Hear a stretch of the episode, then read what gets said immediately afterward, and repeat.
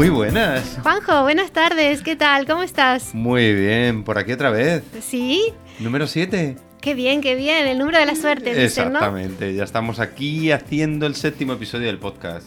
Bueno, Poquito a poco. claro, pasito a paso. Exactamente. Bueno, ¿te presentas? Me presento, Venga. soy Soledad, Sole para todos, eh, de la librería La Forja de las Letras, aquí en el barrio de las Letras, en la calle Cervantes número 10. Eh, una librería preciosa, acogedora, con las puertas abiertas para recibirlo a todos. Y sin escaparate. Y sin escaparate. La Eso. única librería de Madrid que no tiene escaparate. Pero nos da igual. Nos da igual. Pues nada, yo soy Juanjo y bueno, aficionado al podcasting y aquí productor de podcast, de Mundo LGBT, del Parnaso de las Letras y alguno más por ahí. Así que, ¿qué tal, qué tal estas semanas?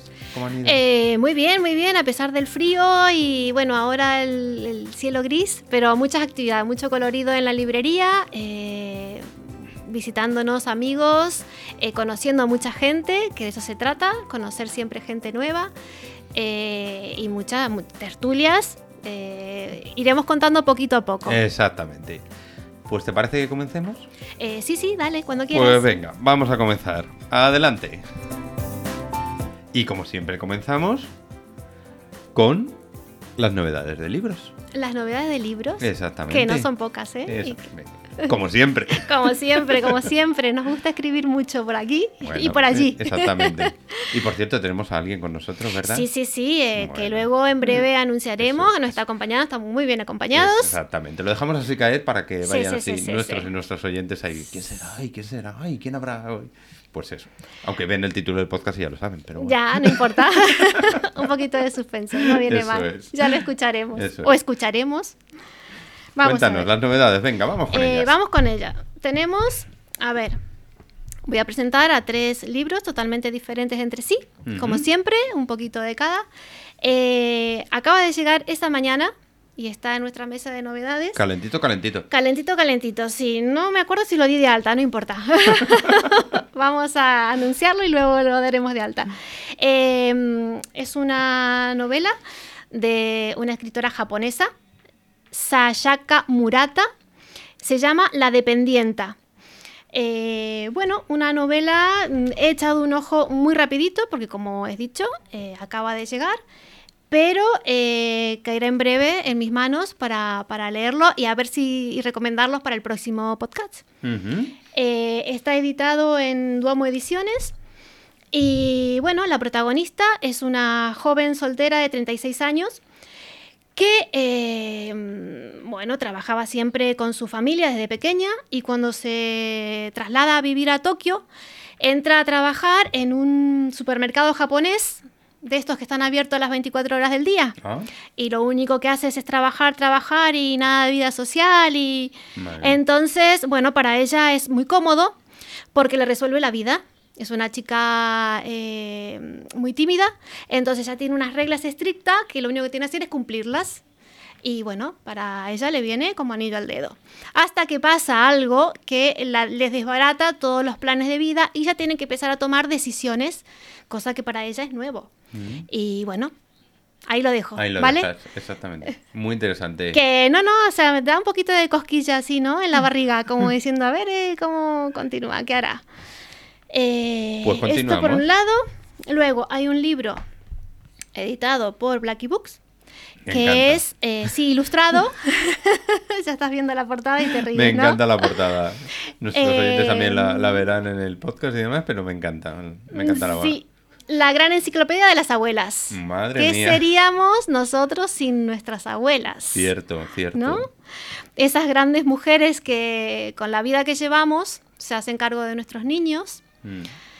Eh, sin ella no, el mundo no sería... No, exactamente. Y más en estos últimos tiempos que, que tenemos. Claro, por eso mismo, la vida, la vida tan ajetreada que llevamos. Mm. Eh, bueno, es un libro práctico ¿Práctico? y curioso. ¿Ah, sí? Sí, te, te dan algunos... Práctico. Sí, Mm. sí, sí. Y algunas, em, bueno, describe, describe varias, varias, eh, varias abuelas, ¿no? Porque tenemos abuelas de, de todos los tiempos. Eh, entonces, y varias curiosidades que, que los niños siempre suelen preguntar, ¿no? Y a veces no sabemos cómo responder. O, o que, Ujú. que- por ejemplo, eh, ¿por qué a las abuelas les gusta tanto andar? ¿O por qué se peinan tan raro? Eh, ¿Cuántos años tienen las abuelas? Nunca sabemos cuántos años tienen las abuelas. Hay algunas que aparentan menos, otras que aparentan más, pero en realidad nadie sabe cuántos años tienen. Mm, Bueno, y mm, curiosidades como ¿qué haríamos sin ellas? mm. Y preguntas así de este, de este estilo. Qué bueno. Eh, importantes cuestiones, ¿no? Sí, sí, sí, ¿no? Y además yo creo que... No, es un libro muy gracioso, que está, que está muy bien. Yo creo que toda abuela que, que, que lo lea, que, que, eh, le va a hacer gracia. Le va a hacer gracia. sí, Aparte de las ilustraciones que tiene, eh, son muy, muy gráficos, muy, muy graciosos. Sí. Es curioso porque ahora mismo que, que estás hablando de este libro ilustrado, yo creo que en todas las ediciones del podcast siempre hemos hablado de algún libro ilustrado. Sí, ¿Es verdad? sí. Sí, sí, sí, sí. Sí, y porque, y vuelvo a insistir que el libro ilustrado aparece cada vez más eh, porque yo creo que es un libro que no se puede ver en un en un libro digital. O sea, no se puede disfrutar Cierto. las ilustraciones, el colorido, el tacto. eh, a lo Mm. mejor una novela sí que te la puedes leer en un libro digital, pero un libro ilustrado mm, no. Y a la hora del día para hacer un regalo también está... Es verdad. es verdad. Es un objeto que merece la pena. Muy bien, pues si quieres pasamos a la Eh, tercera. Pasamos, ah, perdona, voy a decir el, el autor de Ah, es la gran enciclopedia de las abuelas, Eric Baillet. No sé Mm. si lo he pronunciado bien, pero no quería que... que ¿Y la editorial era, me habías dicho? Eh, Blackie Books, Blackie Books. Light. Es el- la versión infantil de Blackie Books. Eh, bueno, un libro ensayo. mm, Un ensayo mía. ilustrado, por decirlo de alguna manera. En Editorial Acal, del creador de Cálico Electrónico. Ah, ¿Te suena la, el Sí, cómic sí, de Cálico Electrónico? Que a los. eh, bueno, viene ahora con La Jungla. El título del libro es Pésame Street. Y el, es- el subtítulo, por decirlo de alguna manera, ¿qué nos dirían los animales si pudieran hablar? ah, mira. O sea, una cuestión Curiosa, ¿no? Sí, sí, sí. Yo me pregunto, ¿qué me diría mi perro y mi gato si pudieran hablar? Siempre me pregunto, en más, dialogo con mi perro. Y no te respondes ahora, ¿no? Me responde, ¿Ah, pero en su idioma perruno, que todavía no le entiendo, pero eh, sí que me quedo pensando porque me con- eh, le hablo Sí. y él intenta contestarme, claro, Sí. en su idioma, obviamente. Eh, no, es muy gracioso. No, y, y, mm, eh, la verdad que mm, una vaca, un gato, un león, un pollo, eh, si nos hablaran. ¿qué nos dirían? ¿Cómo los tratamos? ¿Qué... O sea, Qué la curioso, cuestión ¿no? es, sí. La verdad que nunca me lo había puesto, nunca me lo había planteado. O sea, sí desde el del punto de vista o sea, de mi perro y de mi gato, de ahí, que es lo que tengo en casa. Más allá no me lo había, no me lo había planteado. Una vaca, un pollo. No me había planteado qué, qué nos dirían. A través de las páginas de, de este libro, eh, te- es una guía ¿no? sobre los entresijos de la nueva webserie esta, que explica un poco la, la- la creación de, lo- de los capítulos, eh, bo- bocetos, bueno, es un libro con fotografías y, y también tiene un poco Ilustraciones también, ilustraciones. Claro, evidentemente. Muy bien, la verdad es que suena muy, muy interesante también. Pues si quieres recordamos las novedades, ¿te parece? Sí, recordamos las novedades. Eh, venga, empezamos. Eh, empezamos por, había dicho, la dependienta de Sa- Sayaka Murata, la escritora japonesa, que por cierto es ganadora del premio Akutagawa. Ah, A ver, pronúncialo. no, yo no es lo mío. El japonés no es lo mío. Bueno, en Pero Duomo Ediciones, de ¿vale? todas formas, por Sí, haber sí, ganado sí. el premio. Duomo Ediciones. Luego, la gran enciclopedia de las abuelas Ajá. en Blackie Books. Sí. Y eh, Pésame Street en, de Cálico Electrónico, del Kiko, creador del Cálico Electrónico, en Editorial Acal. Eh, unas cuestiones de qué nos dirían los animales si pudieran hablar. El libro es ilustrado, como verán en las fotografías, eh, y curiosidades también. Hay reportajes, hay mm, eh, escritores con sus mascotas también que nos dejan sus opiniones. Pues O como sea que está- recomendamos a la gente que se pase Es un por libro aquí. curioso. Exactamente. Para estos libros y para otros, que se pase por aquí por la Claro. de las letras. Sí, lo vemos y lo disfrutar. comentamos en vivo y en directo. Exactamente. Pues Ole, Dime, Juanjo, lo que tú digas. Mm. eso me dices siempre cuando abro los micrófonos, pero cuando los cierro no. Bueno, bueno. Pues si quieres nos presentas al invitado de hoy. ¿Presentamos al invitado? Venga, ¿Sí? Sí. Muy bien. Bueno, preséntamelo. eh, nos encontramos ahora mismo, nos acompaña Carlos Segovia. ¿Qué tal, Carlos? ¿Cómo estás? Hola, ¿qué tal? Buenas Muy tardes. buenas tardes, Carlos, O, un placer. como esto del podcast no se sabe, pues buenas, Sí. buenos días, buenas noches. eh, Exactamente. Lo que, lo que coincide. Exactamente, así es. A la hora que nos escuchen nuestros oyentes. Exacto. Carlos está aquí porque hoy hay una presentación Esta de un libro, tarde ¿verdad? tendremos la presentación de su libro, una novela, Óxido. Y nada, le dijimos que si se quería pasar un poquito antes para que nos contara eh, de qué va el libro, Ujú. cómo surge, eh, bueno, estas cosas que él, tiene. he, sí, he- él. he estado a punto de hacerte un umbral, ¿eh? Sí. Porque has comentado otras novedades y no has dicho óxido. no, no he dicho óxido.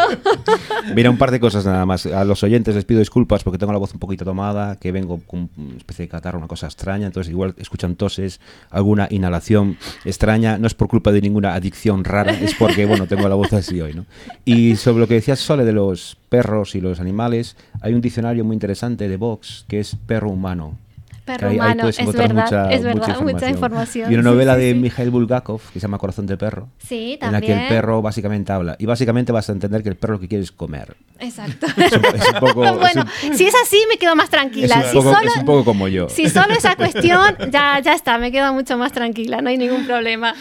O también nos pueden criticar tanto como yo el gato de Soseki, ¿no? También, el, el- el que mira la sociedad japonesa y un gato Yo criticón. Esa, no la leí, porque a mí los gatos me dan alergia. Ay. Entonces no la, Mira, no que la he yo soy un amante de los gatos, Ya no puedo, no puedo quitarlos de mi vida, la un día tenemos que hacer un episodio especial de solamente de, de animales. De mascotas De- y más allá. Exacto. Muy bien. Eh, Carlos, nos contabas. Óxido. Sí. ¿Qué es, queréis que os cuente un poquito una, una especie de sinopsis, una situación? Sí, porque Sinopsis sabéis que no se puede hacer demasiado. Una, una novela de este tipo que es muy técnica en el sentido de que tiene muchos puntos de giro, muchas muchas sorpresas, pues claro, hacer una sinopsis sería des- casi destriparlo todo, ¿no? Lo que se puede poner es un poco de antecedentes, situación, un poco cómo arranca, en qué co- contexto, en qué situación nos encontramos.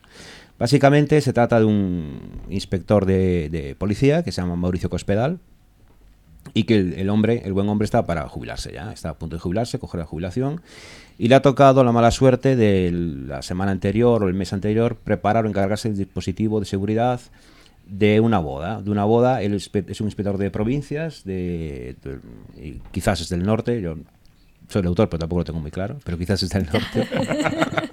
Vamos a dejarlo ahí.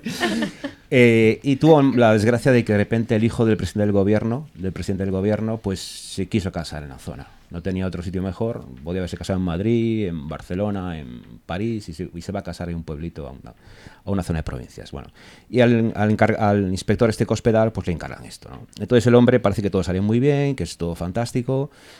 Y, y el hombre cuando llega ahí al día que lo van a despedir, ya espera que le abran la botella de champán, le den las Que le hagan la despedida, espalda, ¿no? Como claro se merece. pues se encuentra con que los compañeros están todos ah, asomados o, pegados a la ventana, un cristal de la ventana, en un panorámico, viendo que a lo lejos, en una de las ganchos de la grúa de calle del puerto, hay un objeto extraño esférico que hay que comprobar qué es lo que es y cuando se comprueba es una cabeza. Y parece, y parece ser que es la cabeza del hijo del presidente. Con lo cual, el pobre Cospedal, que es lo que nos interesa a todos, la cabeza es lo de menos, no se puede jubilar. Y a partir de ahí empiezan todas las sorpresas. Es verdad que tampoco no va a ser lo que parece. eh, hasta incluso quizá mm, parece una cabeza y quizá no lo es. Y aparte de ahí ya, como decía Mayra Gómez Kemp, hasta aquí puedo leer. Puedo comentaros más cosas en Eh, relación un poco de la, de la técnica que se utiliza, la atmósfera y tal, pero Sí. bueno, más de la, de la trama es complicado porque si no empezarías Sí, a sí, no, no, desvelar cosas. Spoiler no, no, no, queremos hacer. Y, y no, y no, a la gente no le gusta. Yo lo haría, ¿eh? No tengo problema ninguno. Pero en principio al lector no le, no le hace gracia que le cuenten No. la novela de, que, de No. lo que lo que ocurre. No, no, no, no, está muy bien. La verdad es que esa sinopsis te, te impacta. O sea, yo ayer cuando estuve leyendo la, la sinopsis dije, jo, qué sinopsis tan, tan fuerte para atraer el Sí. interés del, el del tema el lector. tema de la sinopsis es algo con la que un escritor que quiera escribir de verdad que no quiera solo limitarse a vender libros, enganchar a la gente o, o plantear que tiene un libro que es un poco un producto y a ver quién se lo vende y a quién se lo traga. Es decir, cuando uno está preocupado realmente por lo que escribe, con la sinopsis solemos tener muchos problemas. No nos gusta hacer sinopsis. A mí no me gusta hacer sinopsis. De hecho, en mis intentos por publicar hace años, etcétera, pues las editoriales son muy amigas de pedir sinopsis.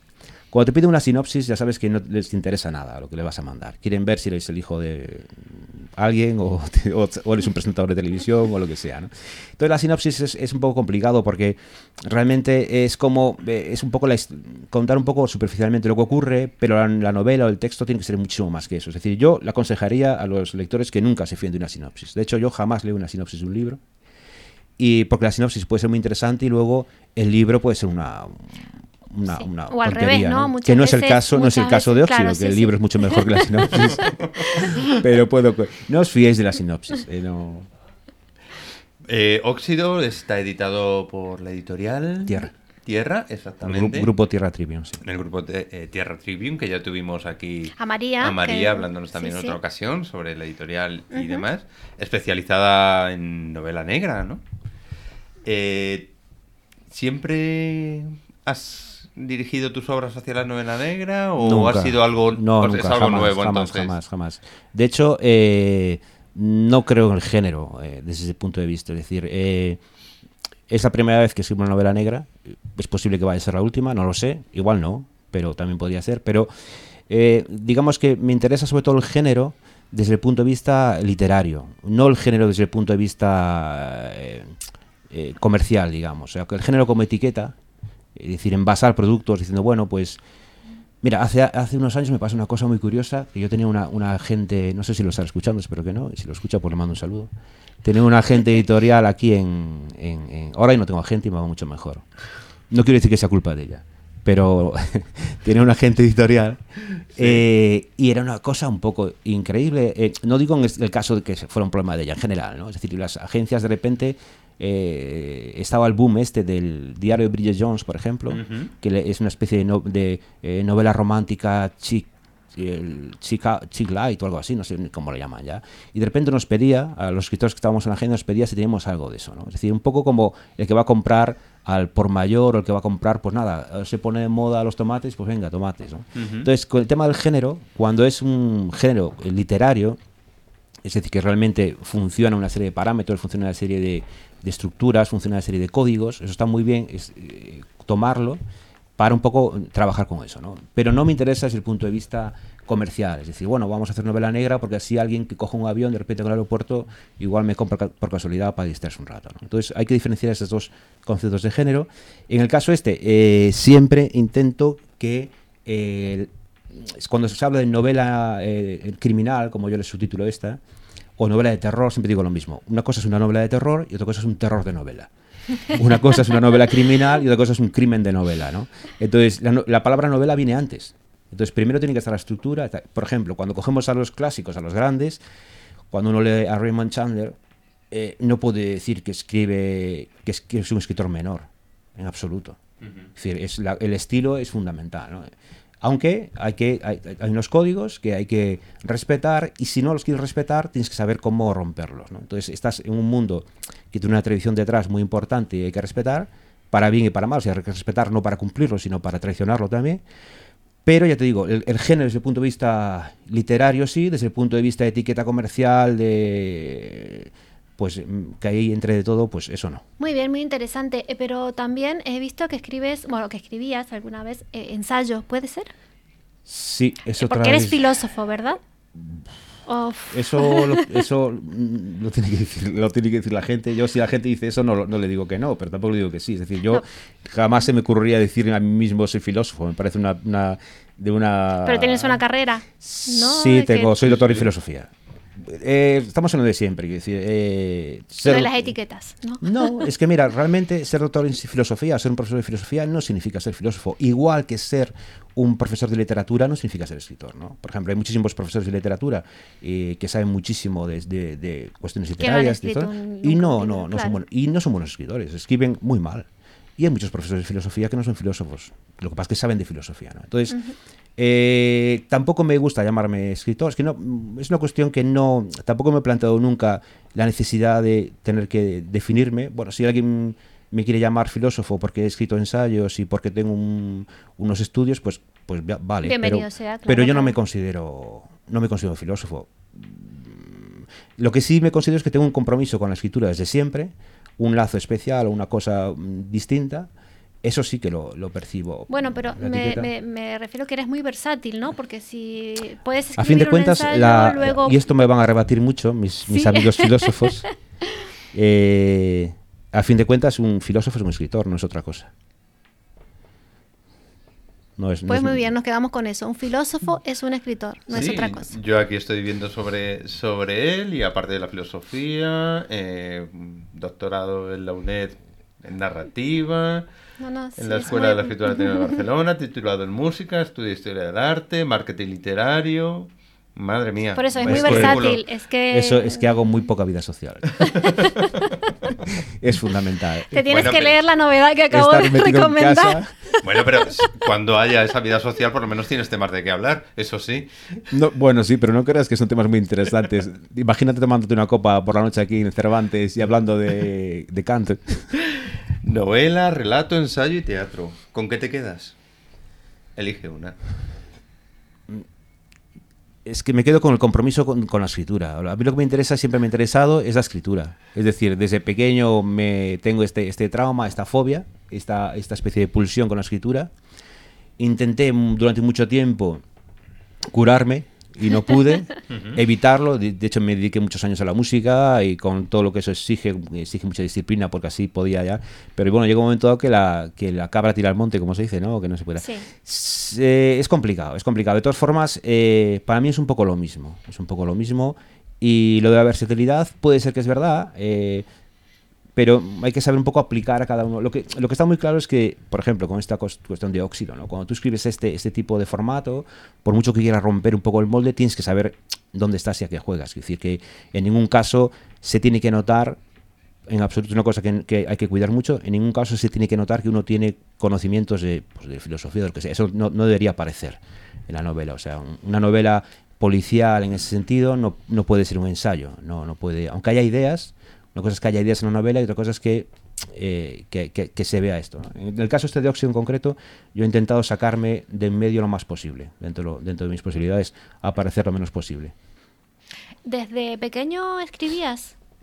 Sí, es una Pues- enfermedad. Es una enfermedad. Sí. Afortunadamente, ¿Qué? no, no No sé, no sé si afortunadamente, porque imagínate, si no tuviese esta enfermedad y me diese igual, si no me interesase escribir en absoluto, pues no escribiría y estaría tan contento y tan feliz. O sea, la, la- como decía, el otro día estaba leyendo, de casualidad leí un, estaba leyendo un poema de Bolaño, creo que era Bolaño, sí era Bolaño, seguro. No, no lo puedo citar textualmente porque no tengo memoria para eso. Pero decía esto, bueno, pues la- al final la literatura lo que le ha llevado, lo que nos lleva a todos es a la ruina. o sea que si uno no escribiese, haría otras cosas y eh, si vas a estar feliz sin escribir o sin leer, pues no pasa nada, ¿no? no es... Pero sí, de hecho, es una cuestión de que yo siempre me he dedicado a otras cosas, pero siempre tenía esta cuestión de a veces de escribir, de, de pequeño o de joven, pues muy esporádicamente, y siempre había algo muy, muy distinto con cualquier otra actividad que hacía, ¿no? A nivel de, de- incluso de que entrabas como otro mundo, ¿no? El tiempo pasa de otra manera, todo fluye de otra manera. Realmente es el sitio donde me interesa estar, es en la escritura. ¿Le dedicas mucho tiempo a escribir cuando te pones con un libro? mm, No, no, no, no, s- a ver, eh, es que realmente es que no lo sé, fíjate lo que te digo, porque eh, no, no soy un no soy una persona que diga, bueno, Eres un eh, escritor que- Mira, recuerdo también, esto decía Vargas Llosa hace muchos años, creo que decía él, que era, un escritor como un metódico, que te- entraba en la oficina, y escribía cuatro horas por la mañana y cuatro horas por la tarde, ¿no? Hombre, me lo puedo hacer, claro. Me lo puedo hacer porque supongo que no tendré que trabajar de otra cosa, aparte de todo eso. Pero yo aunque lo pudiese hacer, no lo haría, seguramente. O sea, no, eh, no, no funciona así. Cuando... Aparte la escritura es una cuestión muy compleja, no funciona, no- no- uno no tiene que estar siempre delante del papel. Es decir, el, traba- el- el cerebro, la cabeza funciona sola, ¿no? Cuando me pongo a escribir sí que puedo estar mucho tiempo, eh, pero es que como el tiempo me pasa de una manera absolutamente extraña que no lo noto, tampoco te puedo decir. Claro. Sí me tiene ocurrido que me han dicho, eh, llevas cuatro horas ahí, delante del ordenador, y yo pensaba sinceramente que llevaba 20 minutos. Entonces la, la percepción del tiempo es muy diferente. Pero capacidad de trabajo, disciplina es inevitable, hay que tener. O sea, no, uno no se puede dedicar a escribir, mm, como a otras muchas cosas, si no tienes, si no le vas a dedicar un tiempo Sí, ¿no? importante. Y aparte un tiempo eh, un tiempo útil, es un tiempo que, que, que, que funcione. Es decir, trabajar eh, en una fábrica 12 horas o 8 horas y volver y querer escribir, se puede hacer, pero en las películas funciona mejor que en la vida real. Sí, la verdad es que sí. Es curioso, estamos hablando de esta, entre comillas, enfermedad que, que tienes. Y leo una cita de una obra tuya, Mi padre es idiota, del 2014, Ay, por Dios. en la que dice, el mundo literario está corrompido y para entrar en él lo menos importante es poseer capacidad literaria. Sí, ¿eso es una cita de la novela o es, es una sin- de la sinopsis de la novela? Eso lo escribí yo seguramente. ¿eh? Sí. Yo no, es que no recuerdo. Sí, la reconozco, la reconozco. Mira, habría que, habría que diferenciar entre mundo literario y literatura. Son dos cosas completamente diferentes, ¿no? De hecho, cuando hablamos antes de los géneros, el género comercial, el género de la librería, el género de la editorial, el género comercial, pertenece al mundo literario. Y el género, desde el punto de vista literario, pertenece a la literatura. Entonces, eh, os acordaréis seguramente que hace unos cuantos años hubo una anécdota bastante curiosa, un poco, mm, bueno, difícil de digerir por la persona que estaba allí, por la, que, ella- por la premiada, pero era un premio Planeta que se premiaba a una chica que yo re- re- realmente no me acuerdo el nombre, porque no la he leído nunca, nunca me interesó y se me ha borrado. Pero estaba Marcé en el jurado y Marcé sabía pues así como muy contra las novelas, contra lo que tal, porque bueno, decía que no tenía ninguna calidad, etcétera. Bueno, se puso un poquito antipático, seguramente con razón también. Entonces le dijo a la chica que a ella le gustaba la- el mundo literario y no la literatura, ¿no?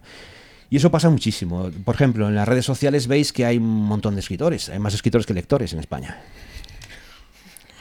Sí. Entonces, eh, eh, eso es completamente diferente. Una cosa es el mundo, es, eh, con la música pasa mucho también, una cosa es el mundo, digamos, el li- li- literario, es decir, que te guste un momento dado que mm, vean tu nombre encima de un libro, que te tengas cierta... mm, Bueno, pues lo que, a todos tenemos cierto narcisismo, si no, no, no pondríamos el nombre encima de una tapa, pues pondrías cualquier otra cosa, una. X, ¿no? Eso es inevitable. Pero bueno, pero hay que intentar domarlo y que no sea lo principal. Entonces, el mundo literario tiene que ver pues con eso, pues con las presentaciones, con los, con los canapés, con hacer giras con no sé qué, que te vean, eh, y con el dinero también, claro, sobre todo con el, sobre todo con el dinero. Es decir, si uno sabe que escribiendo basura puede ganar mucho dinero, pues igual se lo piensa.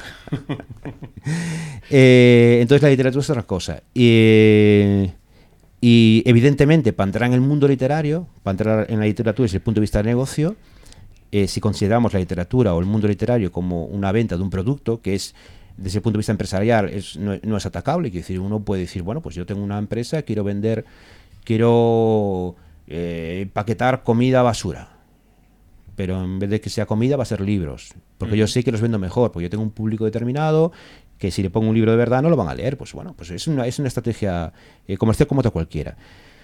Eh, entonces, para entrar en ese mundo literario, evidentemente no es necesario talento ninguno. Talento eh, literario.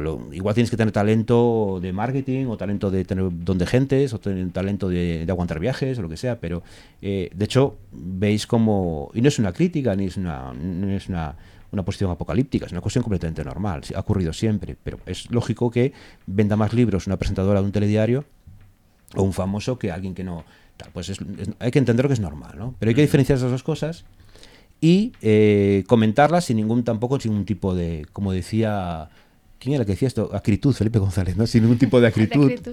no Cierto. pero que la gente lo sepa no porque a veces también ocurre mucho que la gente eh, en principio los lectores eh, el lector medio pues tiene más cosas que hacer en su vida y tampoco tiene tiempo para invertir en saber bueno qué libros hay qué puede ser interesante o no y hay muchísima gente que se frustra leyendo ¿eh? hay muchísima gente que se fía de que no entiende esta diferencia entre lo que es literatura y producto literario o, o literatura y mundo este editorial o literatura y marketing eh, y se fía de lo que de, bueno, de la mesa de novedades y va a comprar la última de este, la última del otro, lo que ve que está anunciado, porque dice, bueno, pues será, pues será bueno.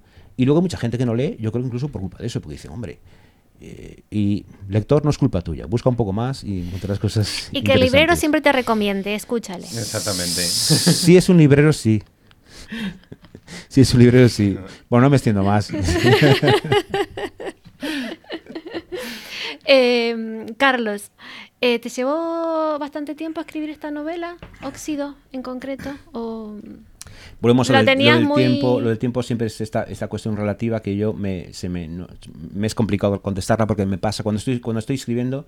tengo una noción del tiempo muy, muy, muy rara. Y Entonces como eso no, es bueno, eso significa y como que no surgido... y como no no apunto tampoco ni llevo una tal eh, lo que sí la a ver eh, eh, normalmente eh, hay un proceso que es de, mm, de que te venga la idea, planificación, otro, un proceso de escritura real en que tú escribes Sí. y a veces la escritura real es relativamente rápida. Es decir, que uno a lo mejor en lo que es el primer borrador de la novela, pues a lo mejor eh, la tienes hecha en tres meses, por ejemplo, cuatro, o el tiempo que sea, no importa, ¿no? Sí, da igual. Lo- otra cosa es la corrección. Es decir, porque yo lo que hago siempre es, una vez que acabo algo y tengo un primer borrador, normalmente casi, lo- casi siempre lo dejo aparcado, igual incluso dos años. O ¿Ah, el- sí? el tiempo que sea. O sea, no ¿Te me- das un tiempo Sí, no lo hago como, para- no lo hago a propósito, sino Ah, que como vale. tengo más cosas y, Surge, y vale. tal, pues queda ahí y digo, bueno, pues a ver si empiezo, a ver si empiezo y bueno, pues de forma Sí. tú lo dejo, creo que está, está bien y luego intento leerlo, ya no me acuerdo de lo que he escrito, entonces lo leo como si lo hubiese escrito otro, si lo hubiese escrito otro. Entonces, el proceso de revisión sí que a veces, eh, es decir, mm, no digo que sea más, pero bueno, eh, digamos que hay una parte de escritura real que tiene que ser aunque se haya hecho una planificación previa, aunque uno vaya planificando y sabiendo evidentemente por dónde van a ir los tiros de esa novela, tiene que ser, eh, para mí, forma de verlo, tiene que ser un poco de pulsión, tiene que ser un poco con un tiempo determinado, con una energía determinada, para que eso después no quede como muy masticado. Otra cosa es la revisión. La revisión ya es más pausa- pausada y hay que tomar su tiempo y a veces dura más el proceso de revisión que, que la propia escritura. Y en esa novela en concreto, eh, me ha pasado ya alguna vez, es que hay cosas que incluso mm, revisas con, eh, crees que tienes el, el- el original acabado, pasa un año y, y ves que hay cosas que, que no funcionan. Te das cuenta al cabo de un tiempo que no funcionan y pues está bien dejar tiempo y eliminas capítulos, añades cosas, bueno, intentando que no se note, intentando que la persona que lo lee no note que has metido ahí un, un- un añadido. ¿no? Entonces, bueno, es un, es un, ya te digo, es un proceso complejo, pero insisto, eh, evidentemente pasa por dedicarle tiempo, por dedicarle mucho tiempo. Y de revisión, porque una cosa es que me, hizo mucha, me ha hecho mucha gracia eh, con este mundo también que he visto de, de los millones de escritores que hay en el- en el país, es que hay una cierta tendencia a decir que no hay que corregir, que eso es malo, que eso le quita naturalidad a la novela y tal. Bueno, es un, es un chiste. Es un chiste. En fin, decía Borges que él deja- dejaba de corregir porque no le quedaba más remedio. Porque decía, bueno, hasta aquí, ya está. ¿no? Y- pero hay que revisar, siem- siempre hay que revisar mucho. De hecho, una vez que se publican las novelas, a mí siempre me gusta después leerla cuando está publicada. Mm, Normalmente la leo una vez más y no la vuelvo a leer nunca más, pero cuando está publicada en libro la vuelvo a leer como si, lo- como si fuese yo un lector y siempre encuentras cosas. ¿no? Siempre encuentras cosas. Entonces, para, para cuando estén las obras póstumas habrá más revisiones. Eh, Carlos, eh, vamos a hablar un poquito de los comienzos. En, el, en 1994 comienzas, ¿no? En la revista Laboratorio de Vigo. Sí, los, Comienzos. com- los comienzos, eh, ¿qué tipo de público tenéis aquí? Tú eres, tú eres libre, estos micrófonos son libres. Los comienzos son muy jodidos. los comienzos son muy, son muy, muy, muy complicados. Eh, realmente yo nunca tuve un comienzo, porque te decía que yo me dedicaba a otra cosa, yo he sido músico, o so- bueno, soy músico de alguna manera, y yo me dedicaba a la música y, y, bueno, tanto a dar clase como a tocar, como la parte interpretativa, pero siempre ha habido esta, esta vena de de repente escribir, ¿no? De una forma muy esporádica, a lo mejor escribía un texto cada seis meses, un texto cada año, y, y siempre notaba que era mucho mejor escritor que músico, por ejemplo. Siempre lo he dicho, mis amigos se reían de mí. Bueno, se siguen riendo, ¿eh? Pero notaba que había, había una conexión especial muy extraña que yo no, no me parecía un poco incluso milagroso, siempre he visto como una cosa milagrosa. Eso decía Clarice Lispector que el, que el milagro era la sensación de milagro, ¿no? Pues esta sensación de que, que a mí no me pasaba con la música ni me pasa absolutamente con nada. Es decir, eh, entonces eso al final fue ganando terreno. Entonces los comienzos son de esta manera que uno va escribiendo casi sin, sin proponerse publicar nada. Una vez que yo empiezo a escribir en serio, escribir en serio digo que empiezas mm, ves que la escritura va, va ganándole terreno a todo lo demás, a, la música, al trabajo, a la familia, a todo. es así. Pues ahí sí que eh, uno ya es consciente, ya quiere publicar, ese tipo de cuestiones. Y eso es- y, y es- y sí que es, es muy complicado porque eh, uno también está aprendiendo. Entonces, de repente uno quiere, eso pasa, yo creo que pasa a toda la gente, a todos los escritores, a toda la gente que ha publicado, que siempre uno escribe algo y cree que cuando consideras que está bien, dices, bueno, pues a ver te lo publican, ¿no? No te lo publican, claro, jamás ocurre eso, salvo en algunos casos, ¿no? Pero luego te das cuenta que te han hecho un favor en publicarte. Entonces es también la, es parte de aprendizaje, es ir viendo cómo la- los editores tenían razón en haberte publicado, ¿no? Y que hicieron muy bien en publicarte. Los comienzos básicamente es esto, una vez que yo escribo, eh, sí que tuve una etapa en la que escribía muchísimo, de forma casi compulsiva, y empecé a mover, realmente empecé a mover los textos que tenía cuando tenía escritos pues varios libros. Y si no quiero exagerar porque parece un poco eh, exagerado, pero unos cuantos. No, perdona que te corte, o sea, yo he visto en, en tu historia literaria, diga, podríamos decir, que bueno, hasta el 2008 eres bastante prolífico, luego hay un parón hasta el 2012, Ah. ¿sabes? Y al- a partir del 2012 es como que sí, que ya empiezas ya a publicar más libros, eh, más Sí, novelas. yo creo, más- yo creo que es por esto de que eh, de repente uno va trabajando, digamos, como produciendo textos, pero también hay forma, una forma de estudiar y de aprender y todo esto. Porque esto es muy importante, decir, eh, eh, el hacer mano es fundamental. No, uno no puede aprender a escribir a la, a la escuela o a un taller. Las- los talleres, las escuelas de narrativa, todo este tipo de sitios te pueden ayudar y mucho además, es decir, a coger oficio. Pero yo, por ejemplo, una cosa que me he dado cuenta, tanto en la, cuando hice la carrera en filosofía como cuando estuve estudiando en, en el- en la Escuela del Ateneo en Barcelona, es que muchísima gente, muchísimos compañeros, no tenían mano, no, te- no, no habían hecho horas de vuelo escribiendo y confundiéndose.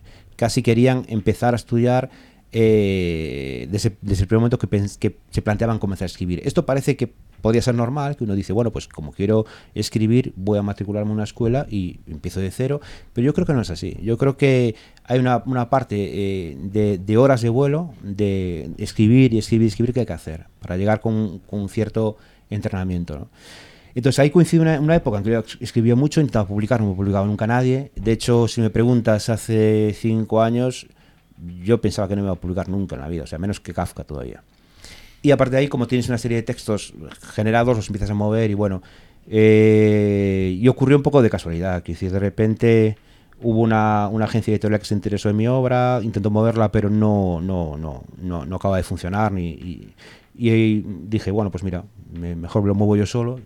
Y lo, lo empecé a mover como siempre, moví diferentes obras y normalmente siempre te dicen que no y te dicen alguna que sí y me empezaban a decir a todas que sí. Entonces, bueno, pues, pues ahí estamos. Pero no va a ser lo normal escribir, eh, publicar cuatro novelas o cinco en, en un año o dos, no, no va a ser así siempre. No va a ser así siempre. Eh, cuéntanos también, o sea, terminas Óxido y cómo llega al grupo Terra Óxido. Pues en este caso es eh, creo que es la primera vez que la- una editorial se pone en contacto conmigo para publicarme algo. Ah, qué bueno. Lo cual está muy bien, porque oye, quieras que no, dices, hombre, pues eh, me evitan el trámite de buscar nada. A ver, yo había, eh, no, lo normal es que eh, siempre cuando uno consigue publicar, es, lo lógico es que mandas a a muchos lugares, o te digan a muchos sitios que no, bueno, y que seas tú el que tiene la iniciativa, ¿no? Pero en este caso eh, me llamaron de la editorial, eh, me escribieron diciéndome si tenía algo en el por ahí, si tenía algo en el cajón ahí de los recuerdos y, para valorarlo para ver. Porque habíamos hecho, ellos tienen una sesión como que le llaman Click, que es una sesión virtual en la que a veces invitan a escritores con sus novelas y un poco eh, destripan la novela y hablan sobre ella. Y habíamos hecho una sobre la novela anterior, El Ruido. Y a partir de ahí, eh, pues les gustó y, bueno, pues me propusieron, eh, sin, saber, sin, sin saber que era óxido, sin saber que era una, policial, valorar si tenía algo por ahí en el, en el cajón, ahí, en la, en la recámara. Y como siempre hago en la recámara, pues, pues en este caso funciona así, ¿no? Lo cual está muy bien porque eh, es interesante que, bueno, pues de vez en cuando ocurran estas, estos pequeños milagros, que es la editorial la que se pone en contacto con uno y, y, y tal, ¿no? Ah, pues muy bien. Eh, el inspector Mauricio Cospedal, por cierto, curioso apellido. Un apellido muy común, Sí. Vamos a dejarlo ahí. con resonancias bíblicas, casi. Así es, así es. Se encuentra, bueno, pues con todo este berenjenal en tu obra y demás y tal. Y bueno, la intención del hombre es jubilarse. Pero no quiere, ¿eh? No quiere. No eso quiere. quiere decir... En el fondo Sí, no quiere. Ya, pero eso quiere decir que a lo mejor pueda salir alguna otra novela de él. No, no va a haber absolutamente. eh, o sea, es- aunque se, se- se- aunque se vendan 5 millones de copias, no habrá segunda parte de Auxilio. No habrá segunda parte. No. Es un- Eh, lo que sí es interesante, que hacen, lo hacen muchos escritores, y me parece un juego interesante, es, es utilizar otros eh, otros personajes de la novela que podrían ser protagonistas de otra novela y, y, y, y tenerse en ese mundo, ¿no? O sea, jugar con, con, esa, con, esa, atmósfera, con los mismos escenarios, tal. Eso sí podría ser, porque hay, hay algún personaje ahí que, que podría tener su, su, protagonismo. Pero no me lo planteo, la verdad, porque mm, eh, si ya empezamos a hablar en hacer segundas partes, hacer series y tal, ya entramos en una dinámica muy de exactamente de producto, ya de ya de pensar, bueno, pues pues vamos a intentar vender o, y eso ya aburre mucho. Suele, no sé, suele ser relativamente frecuente que salga una saga ¿no? de, de, un inspector, de un detective y sí. que, bueno, pues salga Yo creo que, en, eh, yo por ejemplo, en mi caso, eh, eh, si ocurriese eso, es que lo tendría pensado antes. De hecho, mm. tengo una idea para una trilogía, pero lo tengo, lo tengo pensado. Yeah. O sea, es una cosa que ya tienes planeada. Ahora, ¿qué haces en una novela que es conclusiva, que es autoconclusiva, que otra cosa es que tú veas que tiene opción, pero si tú realmente crees, o sea, lo primero que, hay que ser aquí son esto, con esto. O sea, uno no puede, no puede mentir cuando escribe, se nota, se nota muchísimo. Entonces puede ser más comercial, menos comercial, puede estar más pegado a un género, puedes hacer algo más para todo el mundo, algo más complicado, lo que tú quieras, pero nunca puedes mentir. Entonces a los escritores mentirosos se les nota mucho. Yeah. Eh, entonces, eh, otra cosa es que tú veas que eso da para, para eso, pero si solo es por el mero hecho de que tu libro vende, por lo que sea, y hay que hacer otra segunda parte, eso no, no, lo, no lo va a hacer nadie mínimamente serio nunca. Naciste en Vigo, ¿verdad? Creo que sí, no recuerdo porque era muy pequeño. Me dijeron eso, eso. Pero en la partida de nacimiento pone Vigo. De hecho, con mis rasgos igual vengo de África, pero... ¿Qué hay de Galicia en tus obras?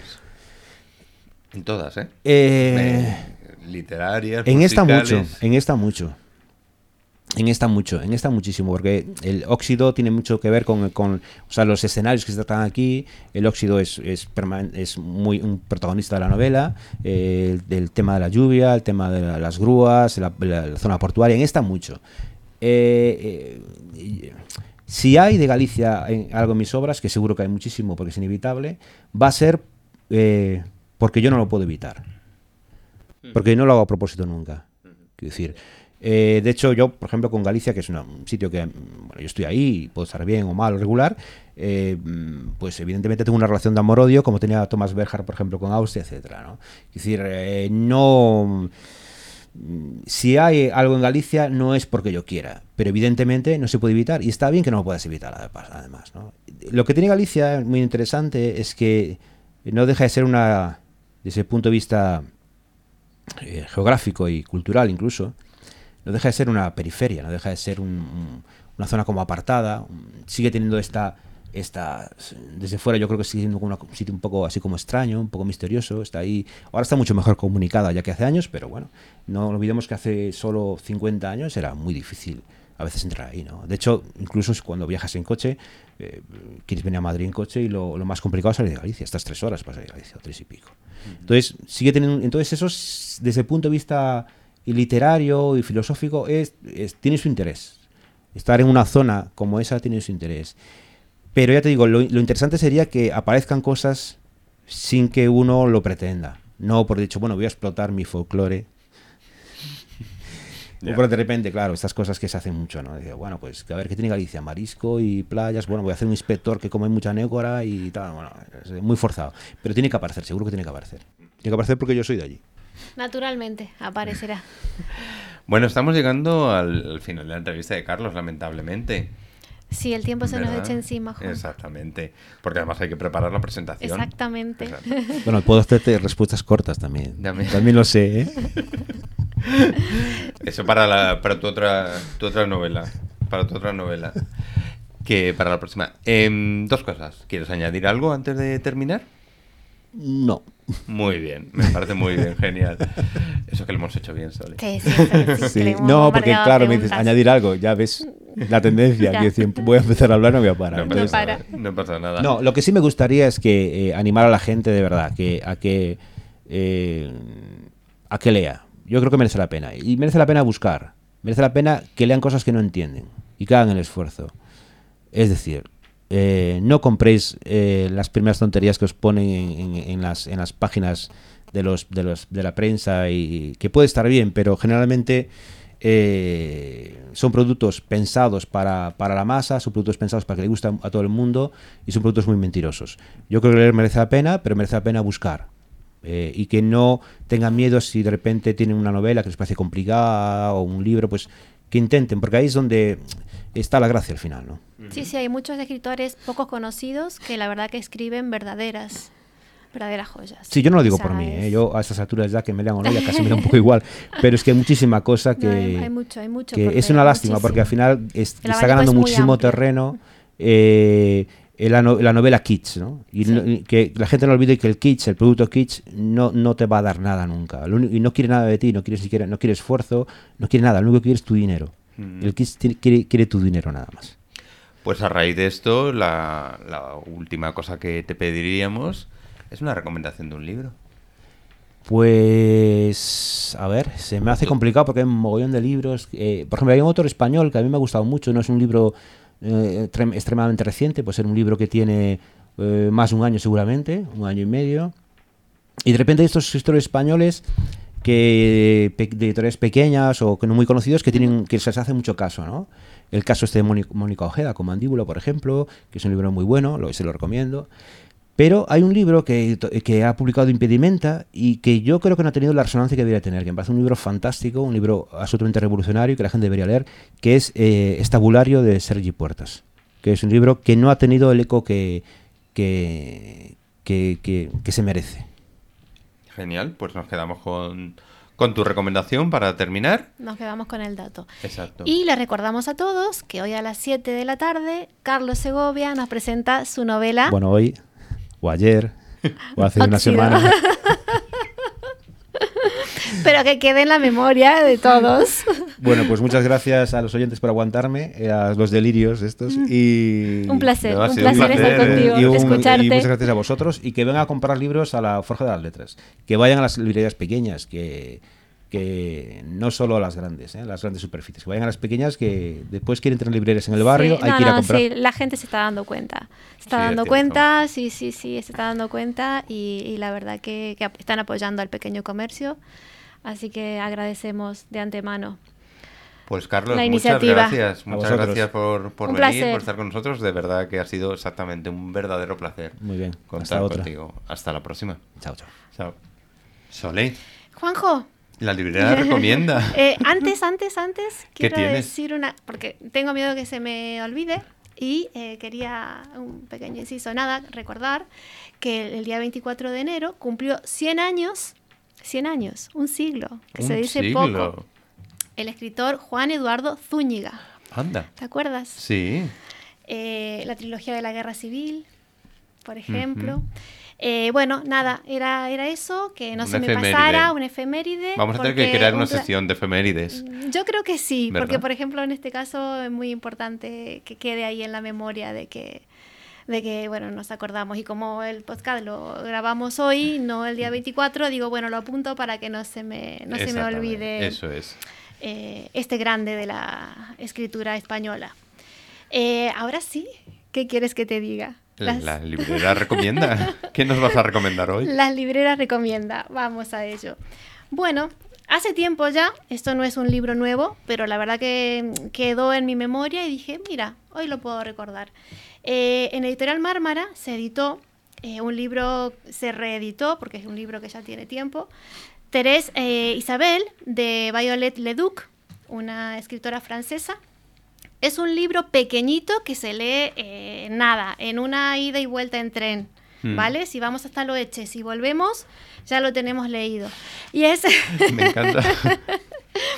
Y Esa- es- ese símil con la distancia sí, sí, sí, kilométrica. sí, bueno, es que es mi tiempo de lectura. Exacto. ya sabes que como Sí. me muevo en tren, eh, es mi momento de, de poder leer. Y es una autobiografía en la época, mm, la autobiografía de la, de la escritora, en la época de su adolescencia, de cuando pasó su adolescencia en, el, en un internado, en la época bueno, del instituto. Y mm, bueno, es un, un amor. eh, este libro fue censurado en su época, en 1955, cuando quiso salir, salió a la luz. Fue censurado por el tema que trata, ¿no? Eh, eh, eh, tuvieron que pasar- exactamente, sexual, exactamente, eh, un, amor incomprendido. eh, Hmm. entonces, eh, la verdad que está muy bien escrito. Es una joyita, es una obra de arte, es muy fácil de leer, muy, muy ligero y intenso. Qué buena recomendación. Así que no tienen excusa si les gusta el tema, porque es un libro pequeñito y ya les digo que se lo leen en un, si no usan tren, en el metro o en el autobús. Exacto. A lo eches, pero siempre a lo eches. eh, sí, a lo eches, que es cuando da, da, da- da el tiempo.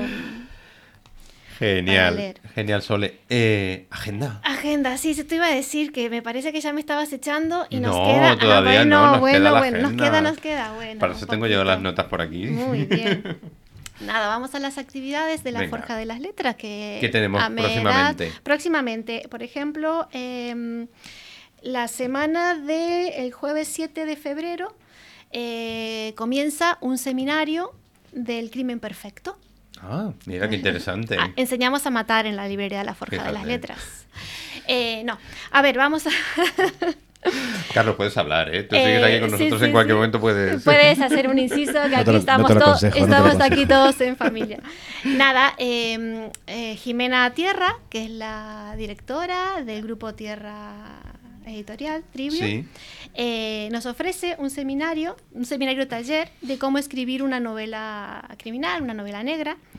Eh, Jimena es licenciada en Derecho Ujú. especializada en, eh, en derecho penal, criminología y criminalística. Con lo cual sabe- sabe eh, legalmente De cómo hacer el de crimen cómo perfecto. exactamente. Entonces aquella persona que tiene alguna cierta inquietud o que están ah, intentando escribir, eh, agregar eh, bueno, cómo sacar un libro o solamente por la curiosidad, por el hecho de, escribir un relato corto, lo que sea. Eh, está disponible este taller que durará un cuatrimestre, eh, comenzando el jueves 7 de febrero a las seis y media de la tarde. Eh, de seis y media a 8, creo que es así el horario. Eh, bueno, la, la- la idea es esta, de, de dotar a la, a la persona, al escritor, eh, con conocimientos científicos y, y técnicas útiles en la elaboración de, esta, de, este, de este pequeño proyecto, ¿no? Eh, con asesoramiento especializado, o sea, con conocimiento de causa. Pues tendremos que invitar a Jimena para que nos hable de ese Eh, taller, ya, ¿no? ya le invitaremos y que nos cuente un poquito más sobre, es, sobre sí. el, el taller mismo. Eh, bueno, también recordarles que el eh, todos los segundos viernes de cada mes está el taller, el club de lectura de la librería, que corresponde, ahora toca el viernes 8 de febrero a las 7 de la tarde, que nos reunimos aquí en torno a la novela Cara de Pan de Sara Mesa. Toca la tertulia de este viernes 8 de febrero. Eh, la actividad, como saben, es gratuita. eh, Sin Vienen, costo. lo único es sí traer leído mm, ya la novela para poder dar, eh, ¿no? Conoci- mm, poder hablar de- O del te tema. un par de horas antes o a la vienes un- librería, bueno, te es tomas que- un cafetito. Es que no sé si en un viaje en tren a lo eches te puedes leer la novela completa. un poquito más a lo mejor. Eh, bueno, ¿qué más me falta? Eh, vale, el miércoles 13 de febrero también hay un curso, porque como eh, la librería da para mucho, está abierta, es muy variable, versátil, también se va a dar un curso de, eh, a ver que lo lea bien, curso básico de astrología que eh, va a ser, eh, esto lo va a impartir eh, María Elena Trujillo, que es psicóloga y es la autora del libro El Cosmo Interior. ¿Vale? Eh, también quiere dar un, un- El curso dura dos meses. Comienza el mismo miércoles. eh, esto es por la mañana. Miércoles eh, 13 de febrero a las 11, de 11 a 11 y media. Eh, perdón, de 11 a 13 y 30.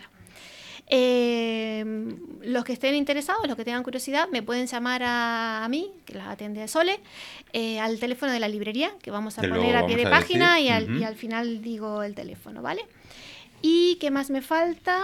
Eh, creo que tenemos otra presentación. Sí, el martes 5 de febrero eh, a las siete y media de la tarde también va a haber, se va a presentar la novela El profesor y la muerte de Sergio Cardona.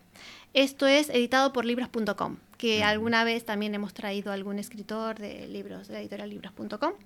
Eh, creo que también es de género novela negra.